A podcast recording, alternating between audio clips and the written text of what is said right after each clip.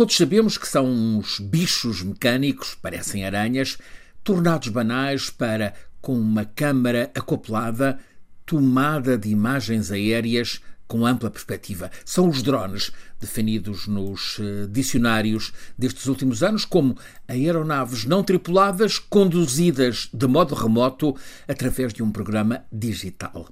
Muitas crianças desejam poder manobrar algum drone, o uso lúdico está a crescer. Em Portugal há mais de 8 mil operadores de drone que estão registados. A Amazon já começou a usar drones para entrega de encomendas, por agora na Califórnia. A Walmart prepara-se para distribuição por toda a América do Norte e multiplicam-se as empresas de logística que estão prontas para recorrerem ao drone como meio para entregas ao domicílio, até por exemplo gastronómicas. Os Correios da Suíça estão há cinco anos a experimentar o serviço postal com recurso a drones, mas ainda não tem autorização para instalar o serviço. A cidade de Xangai, na China, foi pioneira a usar drones em espetáculo. Milhares de drones iluminados num espetáculo alternativo ao de fogo de artifício. Barcelona teve este ano, sobre uma das praias, um show luminoso, uma coreografia de luz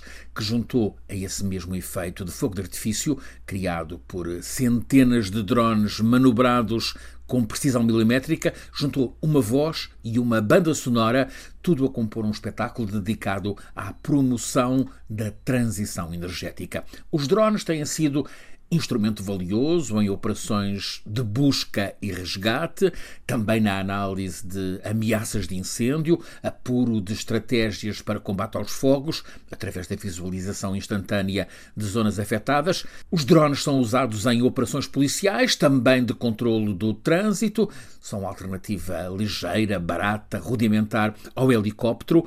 Há um caso. Em Toronto, no Canadá, um drone foi usado para transporte em apenas seis minutos entre dois dos hospitais de Toronto de pulmões para transplante. Em suma, a lista de aplicações do drone é interminável, tanto para o bem como para o mal.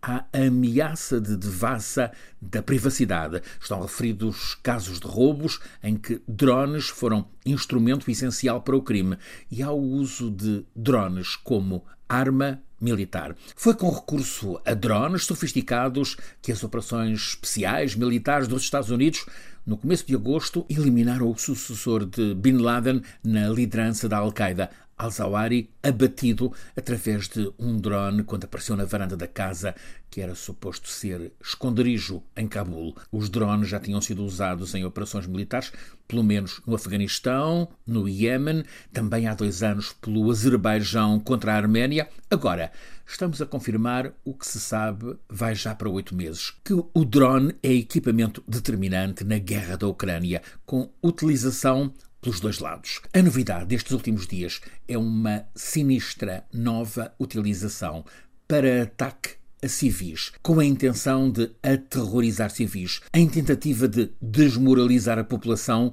e afetar a capacidade de resiliência enquanto os mísseis russos tratavam de continuar a atacar alvos militares, industriais, a eliminar tanques e peças de artilharia e, sobretudo, a inutilizar centrais elétricas, em modo que está a provocar apagão geral em mais de mil cidades e vilas da Ucrânia, a confirmação do anúncio de inverno de inferno, ao mesmo tempo dezenas, talvez mesmo centenas de drones kamikaze rudimentares fornecidos pelo Irão à Rússia estão a ser lançados sobre zonas residenciais da capital da Ucrânia, com alvos deliberadamente civis. Estamos perante o que é mesmo uma sinistra evolução da engrenagem da guerra e este terror de hoje sobre a Ucrânia pode, de hoje para amanhã, tornar-se uma ameaça onde quer que seja.